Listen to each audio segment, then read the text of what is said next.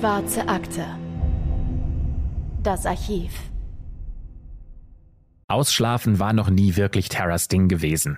Statt sich im Bett nochmal umzudrehen, schwingt sich Tara jeden Morgen auf ihr Fahrrad und radelt den Highway einmal runter zu den Eisenbahnschienen und dann wieder zurück.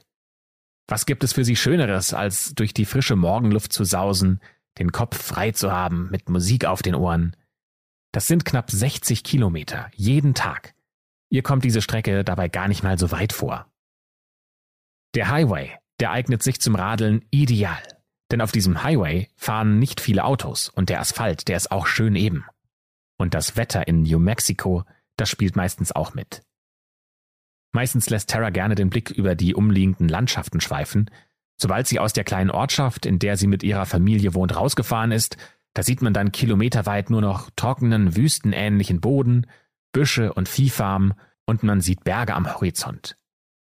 Tara kann so weit schauen, dass sich bei ihr sofort dieses Gefühl von Freiheit einstellt.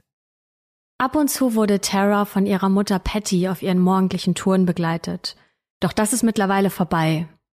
Seit Patty das Gefühl hatte, dabei von einem Autofahrer verfolgt zu werden, bleibt sie lieber zu Hause und hätte es am liebsten, wenn auch Tara sich nicht mehr auf diese langen Touren in die karge, recht verlassene Gegend machen würde.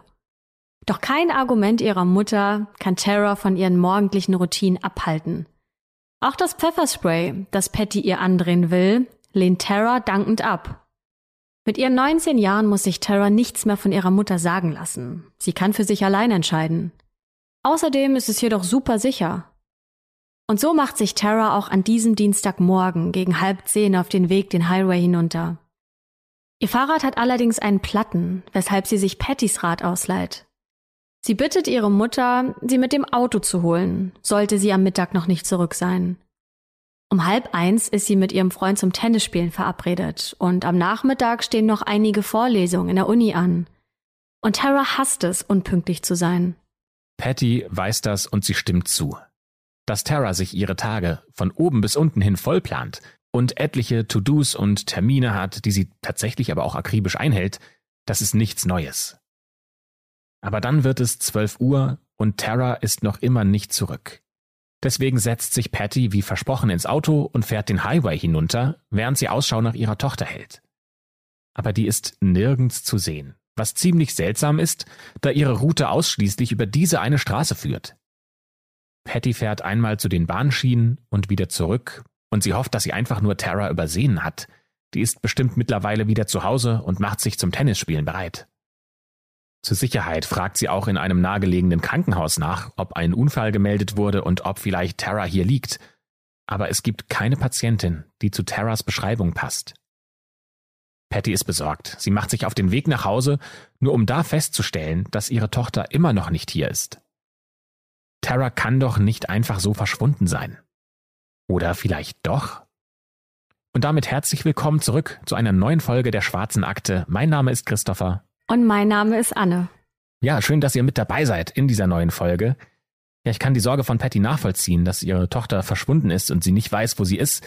Ähm, und ich weiß, dass ich als äh, junger Kerl, als ich noch sportlich war, dass ich äh, eigentlich meinen Eltern mal ähnliche Sorgen gemacht habe, weil ich mit einem Freund joggen war auf unserer Standard-Jogging-Runde, ähm, die eigentlich so, ich würde mal sagen, sechs, sieben Kilometer lang ist. Also da brauchen wir ein bisschen weniger als eine Stunde, um einmal durchzukommen. Und eines Tages haben wir gedacht, wir machen jetzt mal was Krasses. Diese sechs Kilometer, die reichen uns nicht. Wir machen jetzt 20 draus und sind noch so einen Feldweg weitergelaufen, der nochmal eine deutlich größere Runde eigentlich in die nächstgrößere Stadt bedeutet hätte.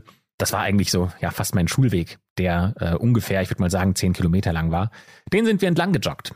Und meine Eltern saßen zu Hause und nach einer halben Stunde haben sie sich gefragt, ja, wo ist er denn? Dann hat es eine Dreiviertelstunde gedauert, dann eine Stunde und wir waren immer noch nicht zurück, weil wir am Ende des Tages einfach so platt waren, dass wir den Weg nicht mehr zurückjoggen konnten. Wir sind zur Schule gekommen, wir sind einen Teil des Weges zurückgejoggt und ab dann ging es irgendwann nicht mehr und wir sind einfach nur noch gegangen. Da weiß ich, ich habe meinen Eltern große Sorgen gemacht, große Sorgen bereitet und die waren da auch ziemlich sauer. Hattet ihr damals keine ähm, Telefone, keine Smartphones dabei? Das müsste so im Jahr rund um 2005 gewesen sein. Nee, ich glaube, ich hatte da, ich weiß gar nicht, ob ich da überhaupt schon ein eigenes Handy hatte. Wahrscheinlich schon, aber zumindest hatte ich es dann nicht zum Joggen mit dabei. Ich meine, da sind ja die aktuellen Zeiten auf jeden Fall viel komfortabler, dass man ja jederzeit immer Bescheid sagen kann, wenn man nicht kommt. Und es gibt ja auch Apps, in denen man seine ja registrierten Familienmitglieder, Freunde, wie auch immer, verfolgen kann. Also verfolgen im Sinne von, dass man dann in der App auf der Karte nachschauen kann, wo sich bestimmte Personen befinden.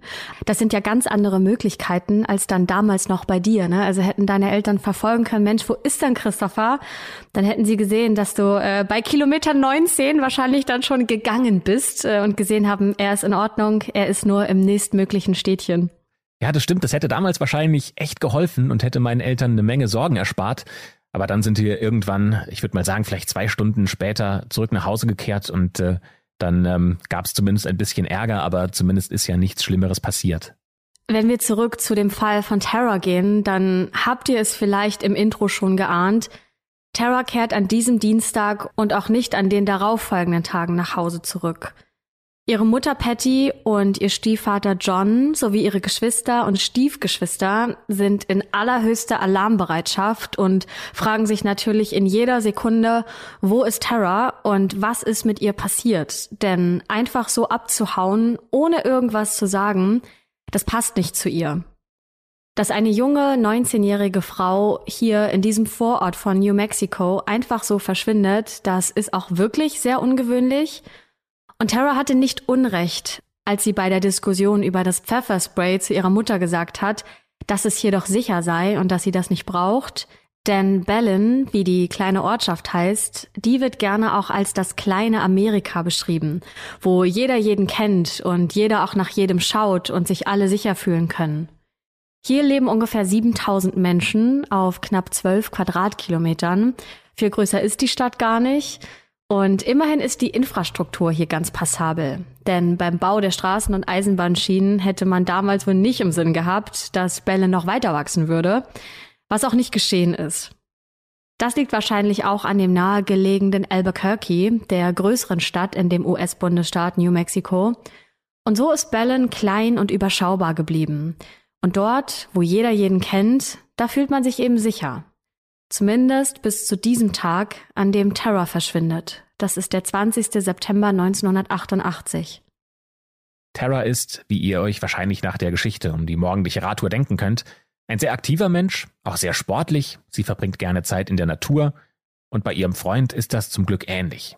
Die beiden machen zusammen gerne aktive Urlaube oder sie treffen sich auch gerne im Alltag zum Sport. Tara wird von ihren Freunden und der Familie für ihre gutmütige, hilfsbereite Art geschätzt. In der Schule wie auch später in der Uni ist sie auch allgemein beliebt. Tara ist ein Lebensmensch, sie ist selbstbewusst, intelligent, sie hat viele Pläne, wo es in ihrem Leben hingehen soll, und sie mag es, ihre Tage akribisch zu strukturieren, zu organisieren und alles in Ordnung zu halten. Das ist ihr dann auch egal, wie Leute darüber denken oder das vielleicht es als übertrieben empfinden. Tara macht ihr Ding und das lässt sie sich nicht von anderen vermiesen. Sie hat auch ein großes Ziel, auf das sie hinarbeitet. Sie will Psychologie an der University of New Mexico studieren, sobald sie ihre Highschool beendet hat. Wenn wir euch Tara mal genauer beschreiben wollen, dann ist sie 1,70 Meter groß, hat eine schlanke Statur und grünbraune Augen und sie hat lange braune Locken. An dem Tag, an dem sie verschwunden ist, hat sie ein weißes T-Shirt getragen, und zwar mit der Aufschrift First National Bank of Bellin. Dazu weiße Shorts mit grünen Streifen, weiße Söckchen und weiß-türkise Tennisschuhe. Außerdem hat sie zwei goldene Ringe mit Edelstein getragen und große goldene Ohrringe. Kehren wir nochmal an den Tag zurück, an dem sie verschwunden ist. Zu dem Moment, an dem Patty ins Haus kommt und feststellt, dass ihre Tochter nicht da ist. Patty hat sofort einige von Taras Freunden zusammengetrommelt und gemeinsam haben sie sich dann auf die Suche gemacht und sind diese Radstrecke abgefahren, immer wieder auf und ab und haben mit wachsender Angst geschaut, ob Tara nicht vielleicht doch in der Nähe der Straße gefallen sein könnte und vielleicht bewusstlos ist und sich deswegen nicht melden konnte. Doch niemand entdeckt auch nur eine Spur von ihr, also weder von Tara selbst noch von ihrem Fahrrad, mit dem sie ja unterwegs war. Das ist ein neonpinkes Mountainbike mit gelben Kabeln und gelben Seitenteilen, das sie ja von ihrer Mutter geborgt hatte, weil ihr eigenes platt war. Das ist also ein ziemlich auffälliges Fahrrad, das man eigentlich in der Umgebung, in der Natur dort schnell hätte erkennen müssen. Immer mehr Zeit verstreicht und die Sorge um Tara wächst. Patty zögert nicht lange und ruft, als auch die Freunde ratlos von der Suche zurückkommen, die Polizei. Sie schwört, dass es absolut unüblich ist für Tara, einfach so von der Bildfläche zu verschwinden, besonders weil sie ja verabredet war und diese Verabredungen auch immer um jeden Preis eingehalten werden. Die Polizei nimmt das auch sofort ernst und schickt ein Suchkommando los. Sie suchen nicht nur nach Tara selbst oder nach Spuren von ihr, sondern die suchen auch nach Zeugen, die sie vielleicht gesehen haben könnten. So hoffen sie, den Ort ihres Verschwindens eingrenzen zu können. Immerhin ist Tara knapp 60 Kilometer gefahren, also 30 Kilometer auf dem Highway hin und 30 Kilometer zurück. Das ist ein riesiges Suchgebiet. Und währenddessen türmen sich langsam große Wolken am Himmel auf, die drohen, mögliche Spuren mit einem einzigen Regenguss zu verwischen. Umso dringender ist es jetzt schnell und effizient zu handeln. Und tatsächlich kann die Polizei auch eine Handvoll Zeugen ausfindig machen, die Tara gesehen haben. Gegen 11.30 Uhr wird sie zum Beispiel von zwei Viehzüchtern beobachtet, wie sie auf ihrem Fahrrad Richtung Norden fährt. Vermutlich ist sie da bereits auf dem Weg nach Hause, was ja auch zu ihrem Tagesplan passen würde, denn gegen Mittag wollte sie ja für das Tennismatch zurück sein. Eine Viertelstunde später sehen drei Männer Tara, die gerade von einem Jagdausflug kommen und den Highway in die entgegengesetzte Richtung, also auf der anderen Straßenseite hinunterfahren. Die berichten von einer interessanten Beobachtung. Denn sie haben einen dreckig weißen oder hellgrauen Pickup gesehen. Und der soll dicht hinter Tara gefahren sein, also fast so, als ob er ihr gefolgt wäre. Tara schien davon nichts bemerkt zu haben, da sie Musik auf dem Rad gehört hat. Und kurz darauf kommt Tara ein weiteres Auto entgegen, dessen Fahrer sich noch an sie und auch an diesen Pickup erinnern kann. Er berichtet der Polizei, dass er mehrere Insassen in diesem Wagen gesehen hat. Zu diesem Zeitpunkt war Tara noch ungefähr acht Kilometer von ihrem Zuhause entfernt. Und dieser Zeuge, der das berichtet, ist der letzte, der die 19-Jährige lebend gesehen hat. Wir haben also sieben Zeugen, die jetzt die Polizei gefunden hat, von denen fünf auch das helle Auto hinter ihr gesehen haben. Das ist schon mal also die erste Spur. Denn es liegt ja auf der Hand, dass dieser Wagen, wenn er Tara wirklich gefolgt ist, irgendwas auch mit ihrem Verschwinden zu tun hat. Dank der Zeugenaussagen kann die Polizei jetzt auch das Suchgebiet eingrenzen und sie finden auch tatsächlich eine Spur. Gut drei Kilometer vor Ballon entdecken sie Spuren im Sand, die aussehen, als könnte hier eine Art Handgemenge stattgefunden haben. Da führen Autospuren von weg, gut 100 Meter weit ins offene Land rein, und da machen dann die Ermittler auch tatsächlich die größte Entdeckung. Auf dem Boden finden sie Plastiksplitter ihres Walkmans, den sie immer mit auf Radtouren genommen hat, samt einer Kassette der Rockband Boston. Und damit wird tatsächlich auch dieser Verdacht, den die Ermittler hatten, Gewissheit. Irgendjemand muss Tara was angetan haben. Sonst wäre sie ja nie so weit absichtlich in dieses offene Land reingefahren, weg von der gut befahrbaren Straße. Patty ist sich sicher, dass ihre Tochter diese Gegenstände absichtlich weggeworfen hat, um eine Spur zu hinterlassen. Die Polizei sucht das ganze Gebiet rund um diesen Fund ab, Natürlich sind auch Patty und John mit dabei, ebenso wie Taras Freunde und Geschwister. Aber es vergehen wieder einige Stunden, einige Tage, in denen kein neuer Hinweis auftaucht. Keiner der Suchenden kann in der Zeit gut schlafen, denn sie alle wissen, je mehr Zeit vergeht, desto geringer werden die Chancen, Tara wieder zu finden. Und natürlich will das niemand akzeptieren, schon gar nicht Patty, die ja wie eine Löwin für ihre Tochter kämpft.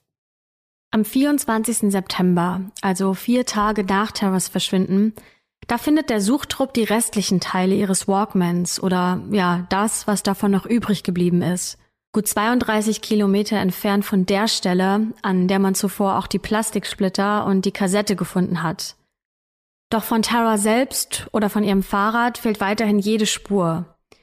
Wochenlang geht diese Suche jetzt weiter, auf dem Boden und in der Luft, mit Flugzeugen und Hubschraubern, zu Fuß und auch sogar auf dem Pferd – mit Bluthunden und Wärmesuchdektoren durchkämmen sie wirklich das komplette Gelände.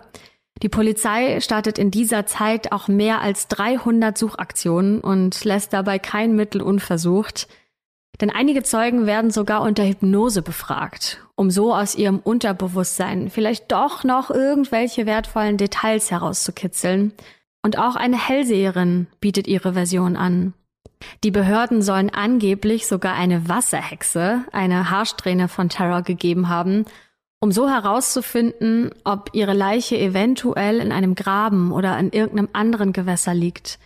Das schreibt zumindest das Nachrichtenblatt Albuquerque Tribune, das zweimal in der Woche im nahegelegenen Albuquerque erscheint. Aber ob diese Story wirklich wahr ist, das wissen wir nicht, das konnten wir nicht belegen und haben wir nur als Theorie gefunden. Die Medien beteiligen sich auf ihre ganz eigene Weise an dieser Suche, nämlich, und das ist ja meistens so, mit dramatischen Schlagzeilen und Spekulationen, was denn mit dem Mädchen auf dem Fahrrad geschehen sein könnte. Patty kann sich diesen ganzen Theorien nur schwer entziehen, besonders da einer der zuständigen Polizisten sie fast jeden Tag anruft und ihr neue, grausame Szenarien schildert, was seiner Meinung nach mit ihrer Tochter passiert sein könnte. Das ist auf jeden Fall alles andere als taktvoll, besonders da es ja gar keine handfesten Beweise gibt. Zumindest können die Detectives basierend auf den Zeugenaussagen ein mögliches Täterprofil zusammenstellen, das die Suche erleichtern soll. Der Sheriff im County bzw. der Chefermittler in Terras Fall gibt daraufhin auch eine Erklärung ab. Er sagt, die Hauptverdächtigen seien zwei Männer, die einen weißen Ford Pickup mit einem Wohnmobilaufsatz gefahren haben. Der hatte Chromradkappen und große Reifen. Ungefähr Baujahr 1950 bis 1960, wobei die Buchstaben des glänzend roten Ford-Logos nur noch teilweise zu lesen seien. Aus den Beschreibungen der Zeugen haben sie eine folgende Täterbeschreibung. Der Fahrer sei zwischen 35 und 45 Jahre alt, weiß, mit roten Haaren und Falten zwischen seinen Augen und Schläfen. Er ist wahrscheinlich um die 1,80 groß und etwa 90 Kilo schwer. Der Sheriff hofft, dass er mit der Hilfe der Öffentlichkeit nun die beiden Männer identifizieren kann. Wer weiß, vielleicht hat ja irgendjemand die beiden gesehen. Wie erwartet erhält sein Büro dann natürlich unzählige Anrufe mit Hinweisen, die sein Team und er nun mühsam auseinandernehmen müssen. Sie laden einige Männer zum Verhör, doch niemand kommt als näherer Tatverdächtiger in Frage. Seit öffentlich bekannt ist, dass Tara vielleicht entführt wurde, rufen immer mehr Menschen bei der Polizei an, die behaupten, irgendwas über Tara zu wissen. Und so vergeht weiter Zeit. Denn trotz aller Anstrengungen gibt es auch nach Wochen und Monaten der intensiven Suche und der Ermittlungen keine wirkliche Spur, die letztendlich zu Terror führen könnte. Und wie das ja so häufig der Fall ist, verlieren die Medien auch nach einiger Zeit das Interesse an diesem Fall und wenden sich neuen Schlagzeilen zu. Und auch die Polizei kann nicht mehr wirklich viel tun. Die hat gefühlt alles unternommen, was in ihr Möglichen liegt. Und so muss auch die sich anderen Fällen widmen, die ihre Aufmerksamkeit erfordern. Die kleine Stadt in New Mexico scheint langsam zum ganz normalen Leben zurückzukehren, bis natürlich auf Terrors Familie und Freunde, die noch immer auf Antworten warten. Und diese Antworten erhalten sie plötzlich auf völlig unerwarteter Weise, als am 28. Juli 1989, also fast ein Jahr nach Terrors Verschwinden, bei Patty und John das Telefon klingelt. Oder zumindest scheint es so, als wäre es eine Antwort. Die Person, die anruft, ist ein Freund von John, der völlig aufgeregt ist und erzählt, dass er gerade Terror im Fernsehen gesehen hat. Und zwar bei einer Sendung, die A Current Affair heißt. Das ist eine Nachrichtensendung, die von Politik über Menschenrechte bis hin zu Verbrechen über das aktuelle Zeitgeschehen berichtet. Er erzählt irgendwas von einem Foto, auf dem Terror zu sehen wäre und einer Entführung. Und John, der in dem Moment natürlich völlig überrümpelt ist von diesem Anruf, der braucht erstmal einen Moment, um seine Gedanken zu sortieren, bis er tatsächlich realisiert, was ihm da gerade sein Freund erzählt. Aber erzählen wir euch nochmal eins nach dem anderen. Also, wir springen sechs Wochen zurück. Und zwar zum 15. Juni 1989. Und zwar verlassen wir Berlin in New Mexico, wo Tara verschwunden ist, und gehen nach Port St. Joe. Das ist eine kleine Küstenstadt im Norden Floridas. Das sind mit dem Auto gerade mal zweieinhalbtausend Kilometer in Richtung Südosten. Natürlich ist das eine ganze Menge Holz, aber im Vergleich, was man äh, so in den USA zurücklegen kann an Strecke, ist das noch gar nicht mal so viel. In diesem kleinen Örtchen, am 15. Juni 1989 in Port St. Joe, macht sich eine Einwohnerin auf den Weg zum Supermarkt, ohne zu ahnen, dass für sie dieser Tag noch eine krasse Wendung nehmen wird. Auf dem Parkplatz steht unter anderem neben einigen anderen Autos ein weißer Toyota-Van, den die Frau erstmal nicht groß beobachtet. Sie ist in Gedanken schon quasi bei ihrer Einkaufsliste und was sie noch kaufen möchte, welche Lebensmittel sie noch braucht. Aber als sie den Supermarkt verlässt, ist der Parkplatz, auf dem vorhin noch der Van stand, leer. Aber es liegt etwas auf dem Boden, was Kleines, Viereckiges. Es ist ein Polaroid-Foto. Die Frau bückt sich und sie starrt entsetzt auf das Foto in ihrer Hand und wählt dann sofort die Nummer der Polizei. Und auf dem Foto sind zwei Kinder zu sehen, ein Mädchen und ein Junge, die nebeneinander im Innenraum eines weißen Vans liegen. Der Junge ist deutlich jünger als das Mädchen und beide scheinen an Händen und Füßen gefesselt zu sein. Daraufhin lässt zumindest ihre Körperhaltung schließen. Ihre Füße sind nicht auf dem Bildausschnitt zu sehen und die Hände befinden sich hinter bzw. unter ihren Körpern. Über ihren Mündern sieht man ein schwarzes Klebeband und beide schauen erschöpft und irgendwie resigniert und auch ängstlich zu dem Menschen, der in diesem Moment das Foto schießt. Und kaum, dass die Polizei von Port St. Joe Kenntnis von diesem Foto hat, da riegeln sie die gesamte Stadt ab in der Hoffnung, den Fahrer dieses weißen Vans noch abzupassen. Denn es stellt sich ja die Frage, ob die beiden Kinder noch immer im Fahrzeug sind und ob der Fotograf auch gleichzeitig der Entführer ist. Laut Aussage der Supermarktkundin, die das Polaroid findet, trägt der Fahrer ein Schnurrbart und scheint mittleren Alters zu sein. Doch leider haben die Detectives keinen Erfolg. Knapp sechs Wochen ermitteln sie verdeckt, bis sie sich schließlich hilfesuchend an die Öffentlichkeit wenden und das Foto so eben im Fernsehen auf A Current Affair landet. Und dort sieht es dann Johns Freund, der das Mädchen auf dem Foto als Tara erkennen möchte und der dann sofort zum Hörer gegriffen hat. Niemand in Florida hat bis dahin das Polaroid mit Taras Fall in New Mexico in Verbindung gebracht. Genau genommen hat nicht einmal die örtliche Polizei in New Mexico Kenntnis von diesem Foto, bis John ihnen von diesem Verdacht berichtet. Für Patty jedenfalls besteht kein Zweifel, das Mädchen auf diesem Foto ist ihre Tochter. Die trägt zwar andere Kleidung als bei ihrer Entführung, aber das hat ja nichts zu bedeuten. Die ist ja mittlerweile fast ein Jahr verschwunden. Das Mädchen auf dem Foto trägt eine kurze Hose, sodass auf einem ihrer Unterbeine eine schmale Narbe zu sehen ist. Das ist genau die Art von Narbe, die Tara bei einem Autounfall davongetragen hat. Und was noch deutlicher dafür spricht, dass es wirklich Tara ist, neben dem Mädchen liegt ein Buch, dessen Cover nach der Bearbeitung der Polizei sehr gut zu erkennen ist. Dieses Buch ist My Sweet Audrina von V.C. Andrews. Das ist eins von Terras absoluten Lieblingsbüchern. Ja, aber so ganz sicher sind sich die Ermittlerinnen und Ermittler dann nicht. Denn Vergleiche mit alten Fotos von Tara zeigen dann doch irgendwie essentielle Unterschiede in der Gesichtsform. Denn so sei bei Tara und dem Mädchen auf dem Foto die Kurve der Augenbrauen unterschiedlich, ebenso wie die Höhe der Nasenwurzel.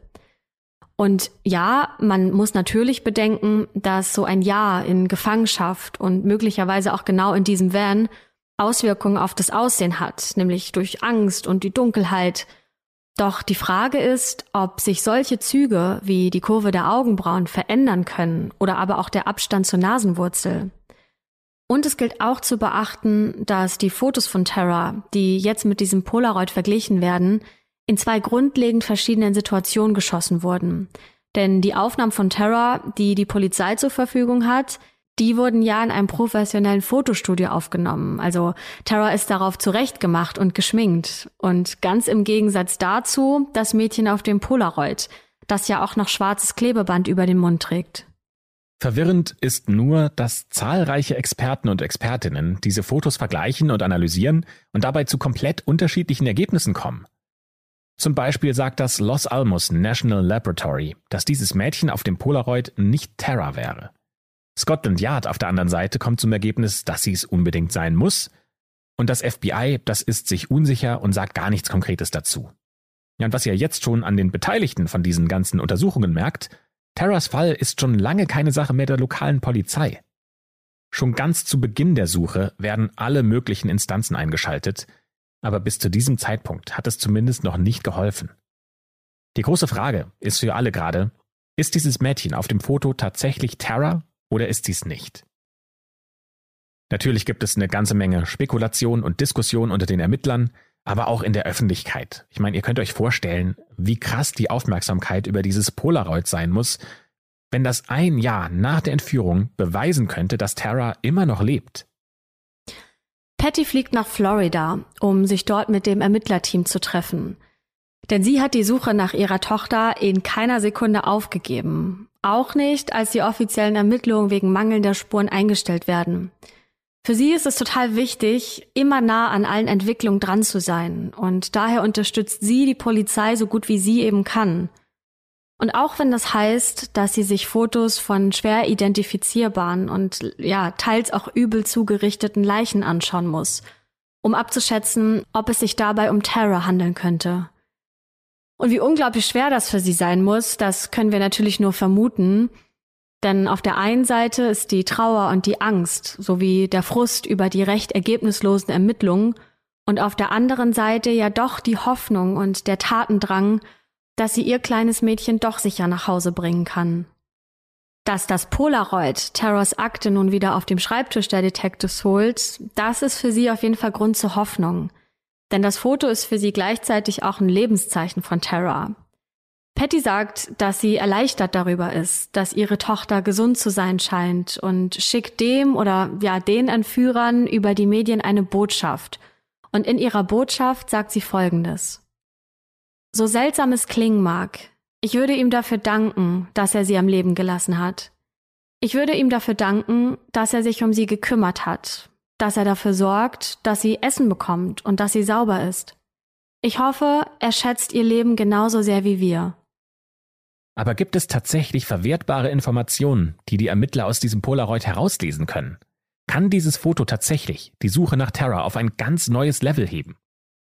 Es gibt einige Menschen, die versuchen, wichtige Dinge hier herauszufinden, und dank umfangreicher Fotoanalysen finden die Detectives tatsächlich eine ganz neue Spur. Denn auf dem Rücken des Buches, das neben Terror liegt, sind Zahlen eingeritzt, die aussehen wie eine Telefonnummer aber nicht alle Zahlen sind vollständig lesbar und so erarbeitet die Polizei um etwa 300 Kombinationsmöglichkeiten herum, um die fehlenden Zahlen zu ergänzen. Jedoch sind nur 57 davon echte Telefonnummern, die werden natürlich alle einmal durchprobiert, aber mit den Informationen, die die Polizei durch diese Telefonate bekommt, kann Tara auch nicht gefunden werden.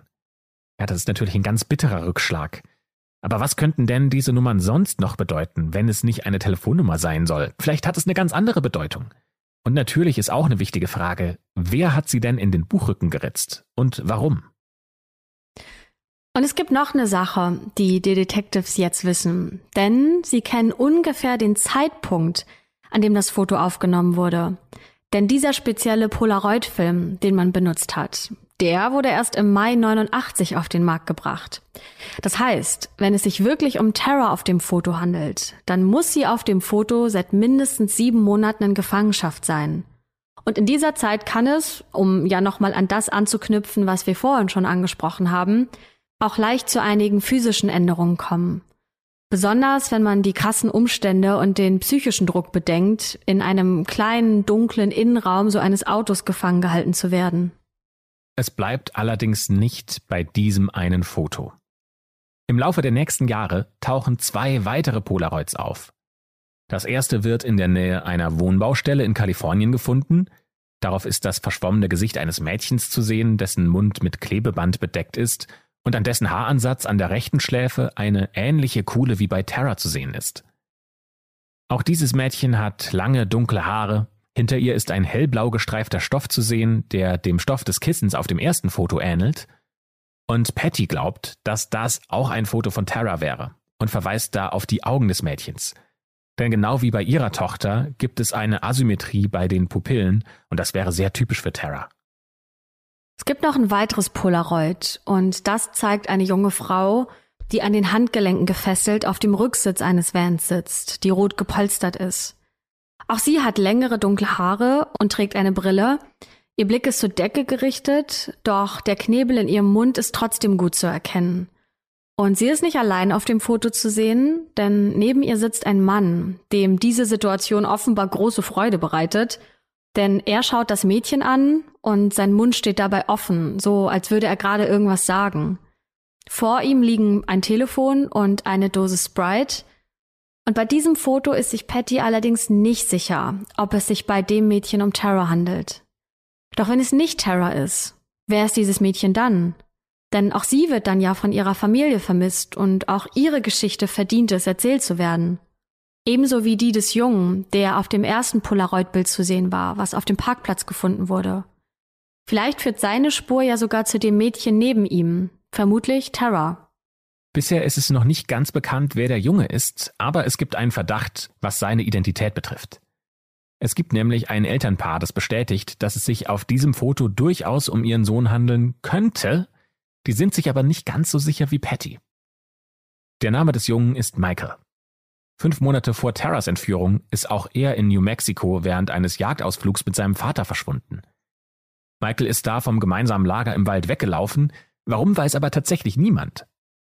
Man sucht aber ebenso mit einer großen Mannschaft, äh, genau wie bei Terra, nach dem Jungen, aber ohne Erfolg. Zwischen Terras und Michaels Familie gibt es zumindest keine Verbindung, die kennen sich nicht, die haben nichts miteinander zu tun, das Einzige, was diese Familien zusammenbringt, ist das Polaroid, auf dem diese beiden Kinder zu sehen sind. Diese Situation bringt zumindest die Vermutung auf, dass es einen Serienkidnapper in New Mexico gibt. Vielleicht fährt da tatsächlich irgendjemand mit seinem Van durch die Gegend und entführt Kinder. Das wäre schon ein ziemlich schrecklicher Gedanke.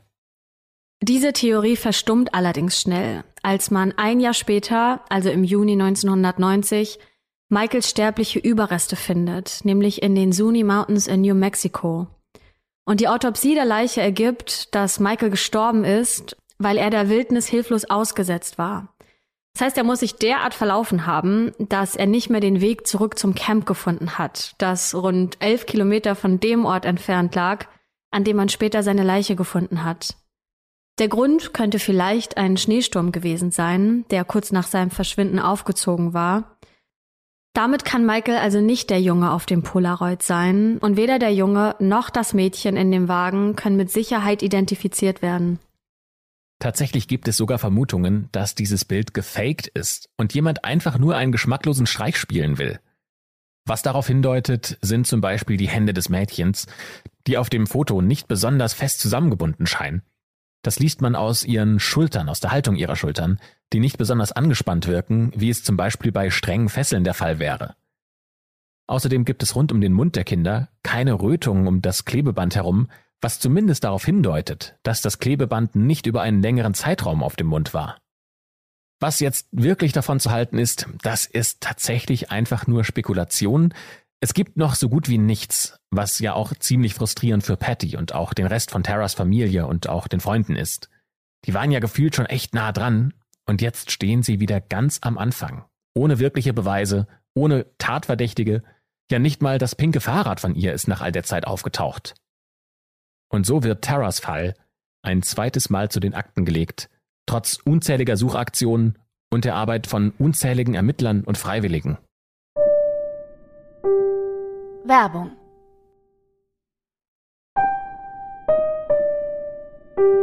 Werbung Ende.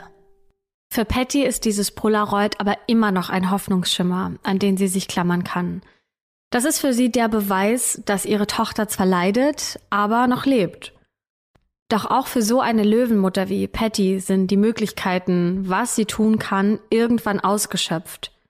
Was sie und John nicht schon alles ausprobiert haben, die waren in sämtlichen Fernsehshows, bei Oprah, bei America's Most Wanted, bei Unsolved Mysteries, bei 48 Hours und auch bei A Current Affair, worüber sie ja ursprünglich von diesem Polaroid erst erfahren haben.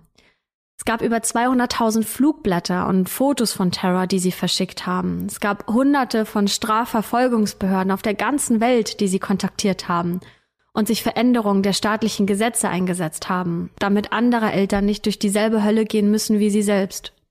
Terras Familie hat gelernt, mit diesem Verlust zu leben. Und dennoch warten sie immer noch sehnsüchtig auf diesen Tag herbei, an dem Terra auf dem pinken Fahrrad zurück in die Straße fährt. 15 lange Jahre hat Patty Terras Zimmer für ihre Tochter bereitgehalten, ihr sogar zu Weihnachten und zum Geburtstag Geschenke hineingestellt. Aber auch sie weiß, dass die Wahrscheinlichkeit jetzt sehr gering ist, dass Tara jemals wieder zurückkommt. Und deshalb macht Patty und auch ihr Mann John 2003 den Schritt, den sie so lange herausgezögert haben für den Fall, dass Tara doch zurückkommt. Sie ziehen um. Sie ziehen nach Florida, in das Haus, von dem sie die ganze Zeit schon geträumt haben.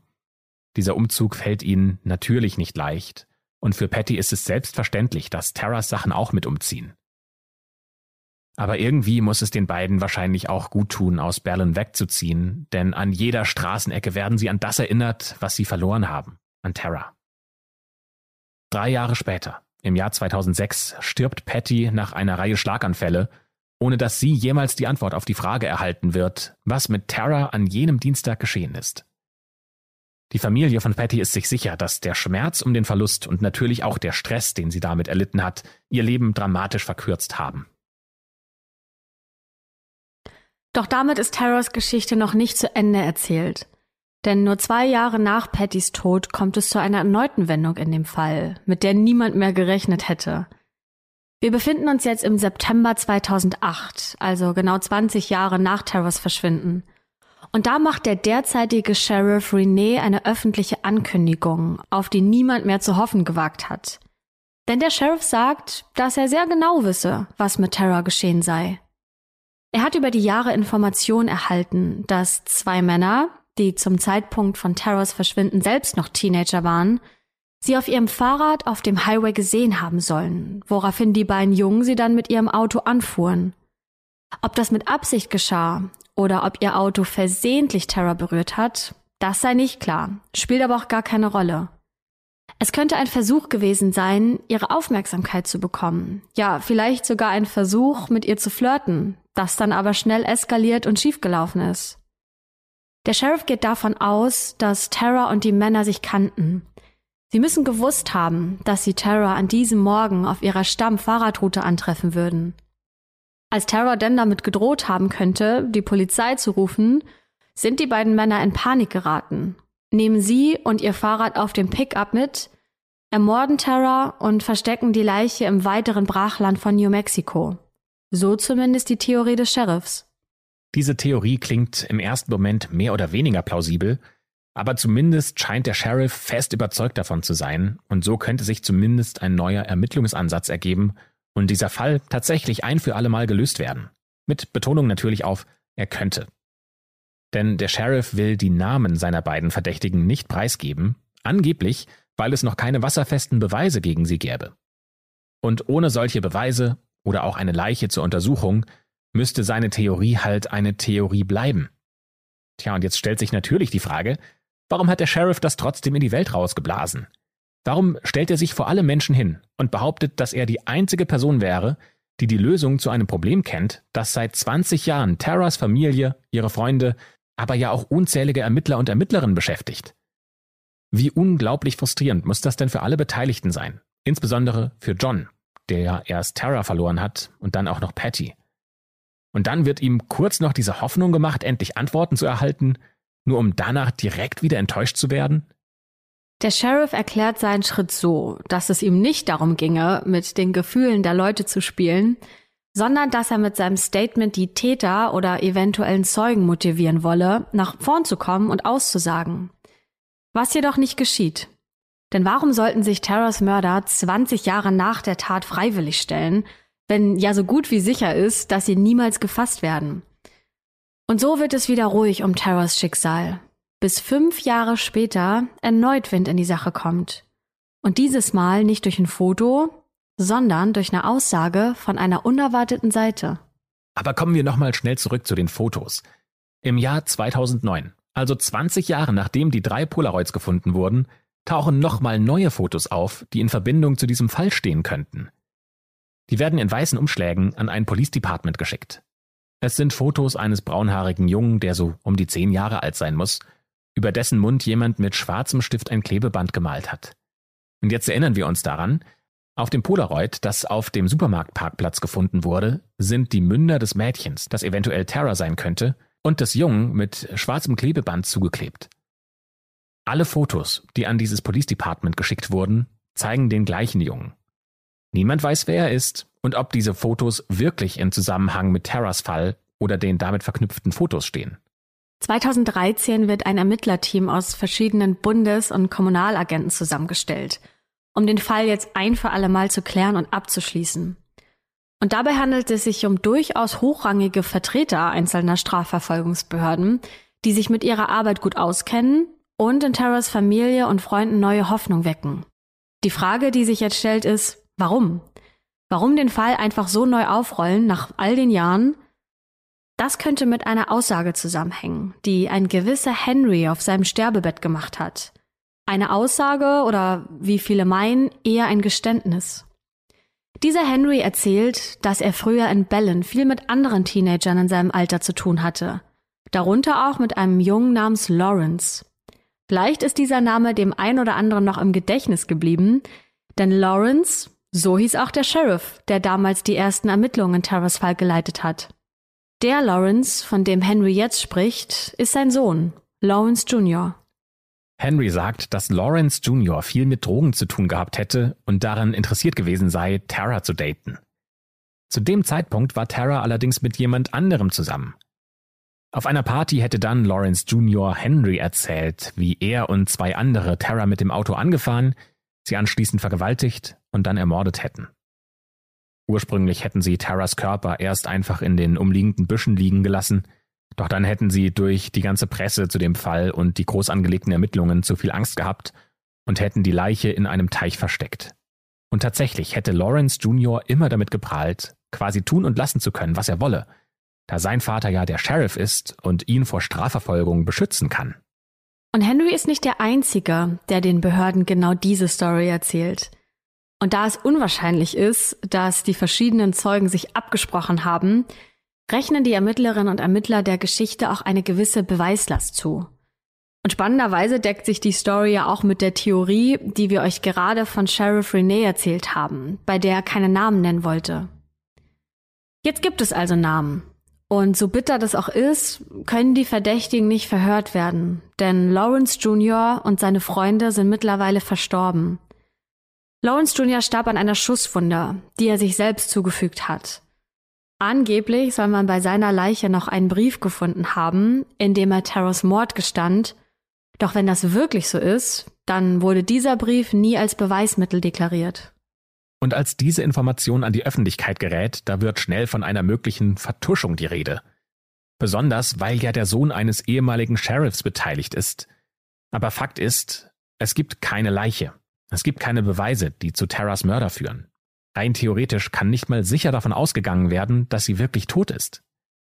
Es reicht bei weitem alles nicht, um irgendjemanden wegen Mordes zu verurteilen, zumal die möglichen Verdächtigen ja auch schon verstorben sind.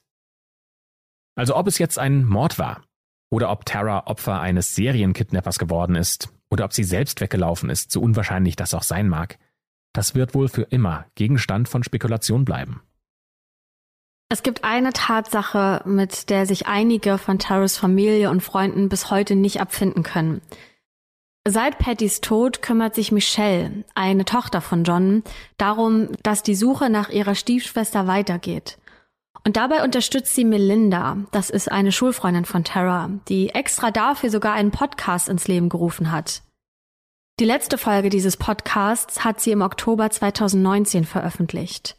Bei einem Fall, der schon so viele Jahre alt ist und zurückliegt und bei dem auch gar nicht mehr aktiv ermittelt wird, da gibt es eben nicht jeden Tag spannende neue Updates. Offiziell geschlossen ist Terrors Akte nicht, denn das FBI hat aktuell noch eine Belohnung von bis zu 20.000 Dollar ausgesetzt für Hinweise, die zur Identifizierung und zur Bestimmung des Aufenthaltsortes von Terror führen, sowie Informationen, die letztendlich zur Verhaftung derjenigen führen sollen, die verantwortlich für ihr Verschwinden sind. Ganz konkret heißt das, vielleicht, ganz vielleicht gibt es irgendwann nochmal Entwicklungen in Terras Fall, aber vielleicht auch nicht. Das sind ganz viele ungeklärte Fragen, mit denen wir hier zurückbleiben. Was haben denn zum Beispiel die Nummern auf dem Buchrücken zu bedeuten? Wer sind die anderen Menschen auf den Fotos? Und natürlich auch, was ist mit Terra geschehen? Vielleicht habt ihr eine Theorie, die für euch am plausibelsten klingt, von der ihr denkt, das ist das, was am wahrscheinlichsten passiert ist. Wenn ihr das habt, dann teilt uns natürlich wie immer eure Gedanken mit. Über die üblichen Kanäle, die findet ihr natürlich auch in der Podcast-Beschreibung. Schaut gerne rein, wir freuen uns über jeden eurer Kommentare und auf den Austausch mit euch. Und natürlich freuen wir uns auch, wenn ihr nächste Woche wieder mit dabei seid, wenn wir eine neue schwarze Akte für euch öffnen. Bis dahin sagen wir Tschüss für heute und bis zum nächsten Mal.